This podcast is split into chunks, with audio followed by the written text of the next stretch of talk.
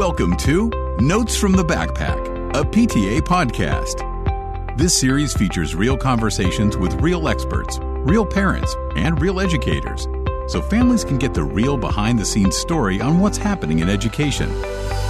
Get the inside scoop on how to help your child become successful in and out of school. As parents, we know that your child can sometimes forget to share the notes from their backpack that tell you everything that's happening at their school. That's why we've launched this podcast just for you. Welcome to Notes from the Backpack, a PTA podcast. Welcome back to another episode of Notes from the Backpack, a PTA podcast. Today, we have a very special episode for our Spanish speaking audience. Bienvenidos a Notas de la Mochila, un podcast de PTA. Yo soy Helen Westmoreland, directora de participación familiar de National PTA. Hoy tenemos un episodio especial para ustedes, grabado totalmente en español. Además, tenemos a una presentadora invitada, la última adición al equipo de PTA, Griso Varios. Hola, Griso. Hola, Helen. Soy Griso, especialista en participación familiar de National PTA. Estoy muy entusiasmada de estar participando en esta charla con ustedes hoy. Sí, exacto. Tenemos mucho de hablar esta pandemia ha cambiado mucho para las familias. Muchas escuelas están cerradas y los planes del verano cambian día por día. Las familias están tratando de balancear sus responsabilidades de ser madre o padre con sus trabajos y para muchas familias sufren de perder sus trabajos. Y también sabemos que hay más necesidades específicas para las familias y los estudiantes latinos.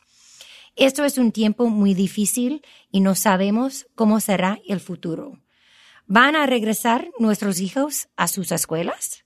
Bueno, Helen, estamos encantadas de tener hoy a una experta que podrá ayudarnos a pensar en todo lo que está pasando y a darnos más información sobre el futuro.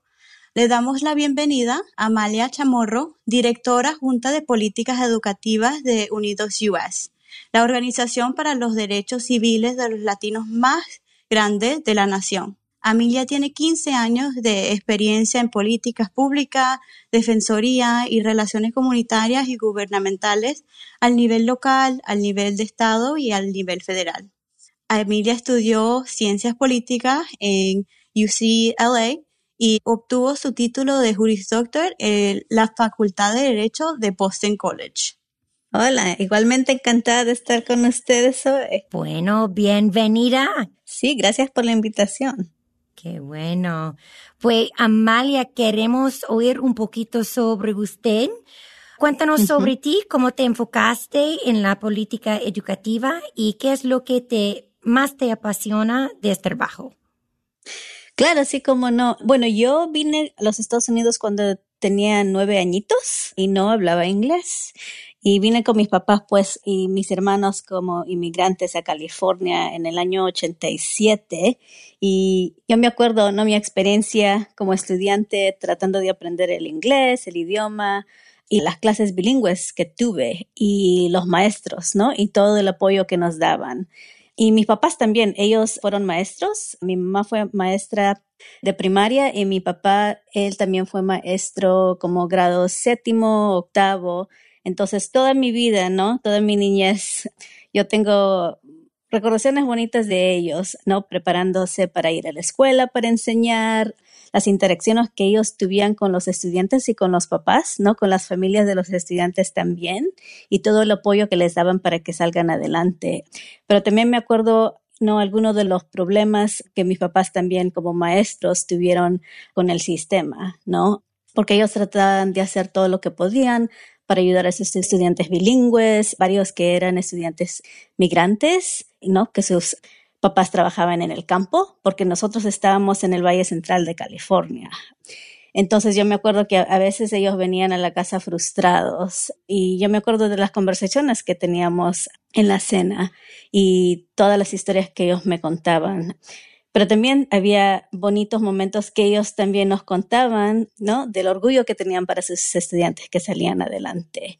Para mí eso siempre se quedó conmigo. Entonces yo ir a la universidad me quería enfocar en ciencias políticas y derechos y realmente ser abogada y seguir peleando para los derechos para que todos los estudiantes, no importa de dónde venían, tengan iguales oportunidades para tener éxito en el sistema educativo de este país. Wow, qué bien, Amalia. Gracias por todo el trabajo que haces y de verdad yo también me mudé a los Estados Unidos cuando tenía ocho años y no hablaba inglés. So, te entiendo mucho, entiendo mucho tu historia y tu pasión por la educación porque igual soy yo. Sí, este, sí, es que se queda con uno por siempre, de verdad. Este, bueno, antes que empecemos a hablar de cómo será el semestre del otoño, quiero tomar un momento para hablar sobre lo que está sucediendo ahorita. ¿Puedes contarnos un poco de cómo el COVID-19 ha estado afectando a la familia y a los estudiantes, en particular a las familias latinas que asiste Unidos US? Sí, claro. Bueno, el coronavirus no ha revelado deficiencias que ya han existido en el sistema educativo por muchos años. Entonces, a manera que hemos visto esta transición bien rápida, clases a distancia, y ya estamos como en el segundo, tercer mes, uno ni puede creer, ¿no? Qué rápido se ha pasado el tiempo. También hemos visto unas nuevas brechas en el rendimiento académico de los estudiantes latinos. Y los estudiantes latinos y los estudiantes que están aprendiendo inglés tienen necesidades únicas, ¿no? Y también tienen algunos problemas porque en varias veces carecen del apoyo técnico y las herramientas para ellos y, sus familias para poder continuar su educación en línea, que es muy diferente ¿no? a lo que ellos estaban expidiendo en clase. Mm. Sí, y además para los estudiantes que están aprendiendo el inglés, que la mayoría en los Estados Unidos son latinos o hablan español, como 77% de los estudiantes que están aprendiendo inglés que se llaman English Learners son latinos. Y ellos tienen algunas facultades y necesidades únicas comparado a otros estudiantes porque ellos no solamente están tratando de aprender el contenido y continuar con su educación en matemáticas, ¿no? en ciencias, artes, lenguajes, pero también están al mismo tiempo tratando de seguir desarrollando su aprendizaje al idioma inglés y la interacción con los maestros es muy importante en eso. Los maestros de, de los estudiantes que están aprendiendo inglés afortunadamente no han tenido el mismo tipo o nivel de entrenamiento en enseñanza en línea que otros maestros. Un estudio que el Departamento de Educación de los Estados Unidos hizo el año pasado, nos dice eso. Entonces, el mismo gobierno ha hecho estudios y sabemos que los maestros también necesitan este apoyo para que ellos puedan seguir preparándose mejor para proveer la instrucción de alta calidad a los estudiantes. Qué bien. Sí, son mm. tiempos muy únicos para los estudiantes de inglés de como segundo idioma. Y nos puedes contar cómo qué ha hecho el gobierno en forma de defensoría en estos momentos para apoyar a esas familias y a esos estudiantes. ¿Qué hay recientemente que has visto que pueda ayudar a esos estudiantes? Sí, bueno, el gobierno federal ha pasado fondos de emergencia para educación, que ya la aplicación para que los estados adquieren de esos fondos ya salió el mes pasado. Entonces, el dinero ya está en los, al nivel estatal pero ahora los distritos tienen que pedir al Estado, ¿no? Para esos fondos, para poder asistir mejor a los estudiantes que están ahí en las escuelas en su distrito. Entonces, hemos estado un poco, ¿no? Atrasados con esos fondos, esos recursos que vayan directamente a las escuelas y a los estudiantes, pero eso ya va a pasar este mes. Pero el problema también ha sido que mientras que el gobierno federal ha pasado fondos de emergencia a la educación, no ha dado fondos dedicados a la ayuda de estudiantes que están aprendiendo el inglés. Entonces, eso es algo que mm. nosotros, nuestra organización Unidos US y otras organizaciones, no solamente latinas, pero organizaciones que abogan para todos los estudiantes y para igualdad en el sistema educativo, han estado pidiendo al gobierno federal, pero también que vamos a seguir expresando esa necesidad a los gobiernos estatales y a los distritos. Y va a ser muy importante también que los padres estén involucrados en eso para no compartir con los maestros, con los directores de las escuelas, los superintendentes, las necesidades que ellos tienen para poder continuar la educación de sus niños. Sí. Gracias, Amalia, para decirnos eso. Y muy importante que hay fondos especialmente para estas estudiantes, estas familias, para que puedan ser involucrados. Exacto. Y puedes hablar un poquito más sobre eso, porque yo sé que nuestras organizaciones comparten el compromiso de garantizar que la perspectiva y la experiencia de las familias están incluidas en las decisiones en respecto de sus escuelas ¿Qué ves que está pasando en nuestro país ahora, en los distritos, sobre cómo están involucrando eh, las familias, especialmente las familias latinas que no hablan inglés, para saber cómo está la situación y cómo puede abrir en el otoño con respecto a sus estudiantes? Sí, claro, sí, y va a ser importante que los padres, ¿no? Sigan recibiendo comunicaciones de los distritos, de las escuelas, para cómo se van a desarrollar esos planes y también que los distritos no inviten a la voz de los padres para que informen esos, el desarrollo de esos planes, porque al fin del día no son los padres que también van a tener que hacer la decisión si se sienten, ¿no? que sus niños van a estar de buena salud cuando regresen a la escuela, ¿no? También estamos escuchando que no algunos distritos están tratando de ver si no adoptan algunos modelos que va a tener un poco de la continuación de aprendizaje en distancia o también un poco que los estudiantes puedan regresar en etapas a la escuela. Pero es bien importante que haya esa comunicación entre las escuelas y los padres para que esos planes se hagan juntos y, e informados por los profesionales de educación, pero también por las familias y los padres. Sí, sí. Sí, claro. Y Amalia, en ese aspecto, este, ¿has escuchado de los padres que como cuáles son las preocupaciones más grandes o típicas de ellos ahorita, especialmente ahorita que estamos hablando de abrir las escuelas? Sí. Y dices tú, por ejemplo, en esos ejemplos que das que a lo mejor hacen este aprendizaje de distancia todavía, eh, por un tiempo o, y eso, y cómo va a afectar eso a las familias latinas que trabajan todo el día y cosas así, pues. Sí, sí, claro. Y hace como dos semanas, en el mes de mayo, hicimos una encuesta con otras organizaciones, Somos y Move On, que hicimos algunas de esas preguntas a familias latinas por todos los Estados Unidos, casi dos mil latinos adultos, muchos de ellos padres. Y en esas respuestas, el como 81% de padres nos dijeron que estaban muy preocupados de que sus niños iban a estar retrasados en su aprendizaje. Y esa es una alta respuesta, ¿no? Que nos dice que los padres están muy preocupados, ¿no? Entonces, ellos quieren que sus hijos no, no se retrasen más y que sigan adelante con sus estudios y su educación.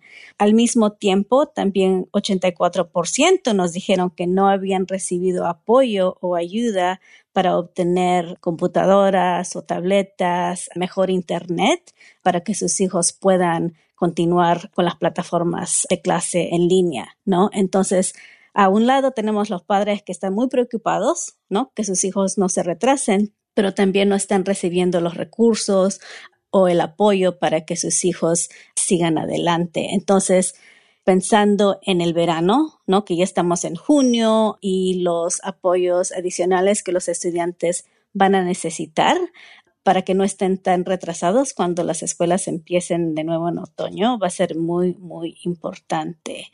Entonces, ¿no? Los padres nos han estado dicho que preocupados están. Al mismo tiempo, ellos quieren hacer todo lo posible para seguir ayudando a sus hijos para seguir adelante.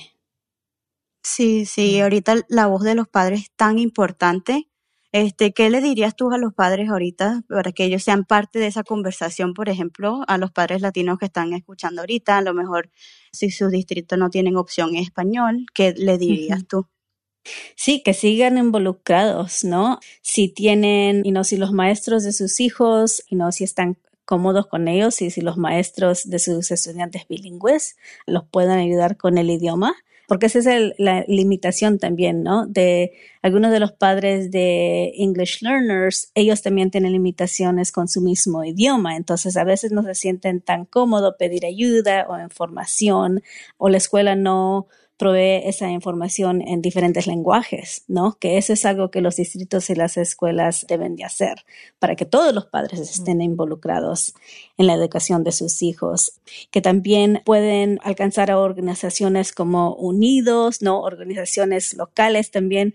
Nosotros tenemos organizaciones afiliados en todo el país que proporcionan servicios a las comunidades latinas y los pueden ayudar a los padres a navegar esos sistemas y esas comunicaciones con los distritos. Nuestro programa se llama Padres Comprometidos y trabajamos con varios padres en muchos estados para darles las herramientas y el apoyo que ellos necesitan para que tengan ese tipo de interacción y comunicación con las escuelas de sus niños.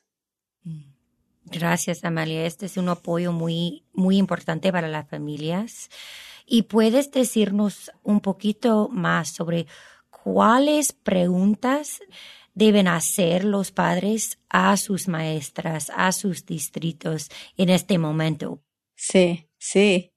Sí, cómo no, sí. Hay varias preguntas, ¿no? De lo básico, primeramente, si la familia no tiene, ¿no? Computadora o solamente tiene una computadora que toda la familia están compartiendo y tienen varios niños, ese es un problema. Entonces, si eh, puedo preguntar a las escuelas que algunos de los distritos han estado proveyendo a los estudiantes, a cada estudiante con tabletas, ¿no? Computadoras. Eso es lo básico que necesitan para acceder ¿no? a los programas en línea. Segundamente, también si la escuela está proporcionando alguna ayuda a las familias para que puedan adquirir mejor Internet o Internet, porque tenemos varias familias que ni están conectadas, ¿no? O que solamente usan su teléfono celular, ¿no? Para todo lo que tienen que hacer en el Internet. Y esos son un poco de preguntas básicas, ¿no? Primeramente para poder tener acceso a los programas, al currículo que está en línea. Y además de eso también, ¿no? Preguntarles a los maestros si los padres también, ¿no? Para que ellos puedan entender mejor y para que ayuden a navegar a sus niños en esos currículos en casa, si hay alguna ayuda o entrenamiento que las escuelas o los maestros pueden proveer a los padres, ¿no? Y también estamos escuchando no se trata nada más de las preocupaciones académicas, pero también que los niños y las familias no están tienen bastante preocupación también del alrededor y no del clima de salud, de las políticas. Sí. sí, sí. Entonces, algunas escuelas también están tratando de responder a eso y están tratando de mejor prepararse también para el otoño, para que puedan proveer programas de salud mental, porque los niños están acostumbrados a estar con otros niños y interactuar, jugar y han estado isolados ya por dos, tres meses y van a seguir continuar isoladas en esta manera por el verano y tal vez en el otoño. Entonces, eso también es algo que los padres pueden preguntar a los maestros o a los distritos, ¿no? ¿Cuáles planes tienen para también poder proporcionar esos tipos de servicios a los estudiantes para que se puedan enfocar mejor en la academia? Perfecto. Gracias, Amalia. Y una pregunta más, este, con las cosas que están cambiando tan rápido, ¿cómo pueden mantenerse informadas las familias sobre la situación cambiante de los planes de abrir las escuelas otra vez en el otoño? ¿Y qué les dirías tú a ellos? Sí, y los planes van a ser diferentes distrito por distrito, ¿no? Entonces es importante que, que los padres sepan dónde adquirir esa información, que varias veces es en línea y sabemos que no todas nuestras familias están conectadas, entonces si no pueden adquirir esa información en línea en website de los distritos, que hagan esas preguntas a los maestros, ¿no? Los distritos también deben de mandar esa información a todos los hogares de sus estudiantes en los lenguajes que los padres hablan, ¿no? Para que puedan entender cuáles son estos planes que se están desarrollando que van a impactar la educación, cuándo va a empezar la escuela, porque sabemos que distritos están haciendo decisiones empezar antes, ¿no? Empezar un poco después. Varios distritos todavía no han hecho decisión porque la situación sigue cambiando de si van a poder abrir en persona, ¿no? Entonces, mm. las escuelas van a tener que comunicarse durante los meses de verano con los padres, pero tienen que proporcionar varias plataformas para que los padres puedan acceder a esa información. Mm. Muchas gracias, Amalia. Yo aprendí mucho con esta charla. Gracias otra vez por sumarte al programa. Sí, muchas gracias a ustedes también. Y quiero darle la oportunidad para darles a nuestros ayudantes una sugerencia final de todo de lo que hemos hablado. ¿Qué cosa deberían sacar las familias del episodio de hoy? Que no estén solos y que no los escuchamos. Sabemos que están preocupados. Nosotros también estamos preocupados con ellos y vamos a hacer todo lo posible para dar el apoyo a los padres, a los estudiantes para que salgan adelante y vamos a ver que nuestros estudiantes, ¿no? Latinos, los que están aprendiendo inglés, no vamos a dejar que se retrasen en sus estudios. Los vamos a apoyar en todo lo que podemos. Sí, gracias. ¿Y podrías sugerirnos algunos recursos y las redes sociales si los padres o los ayudantes quieren saber más sobre ti y Unidos US? Sí, cómo no. Los voy a dirigir a nuestro website que es unidosus unidosus.org, unidosus.org. Ahí van a encontrar información de nuestra organización, de nuestro equipo, nuestro trabajo, pero también cómo pueden acceder a recursos en inglés y español para los padres. Pueden visitar nuestro website y ahí tenemos varias, varias información en ambos lenguajes para ayudar a nuestras familias latinas. Bueno. Bueno, muchísimas gracias Amalia por toda la información y estos recursos que son tan importantes y a nuestro público que nos sintoniza desde sus hogares o incluso desde el trabajo. Gracias por escucharnos. Si desean encontrar más recursos relacionados con el episodio de hoy, visiten a notesfromthebackpack.com.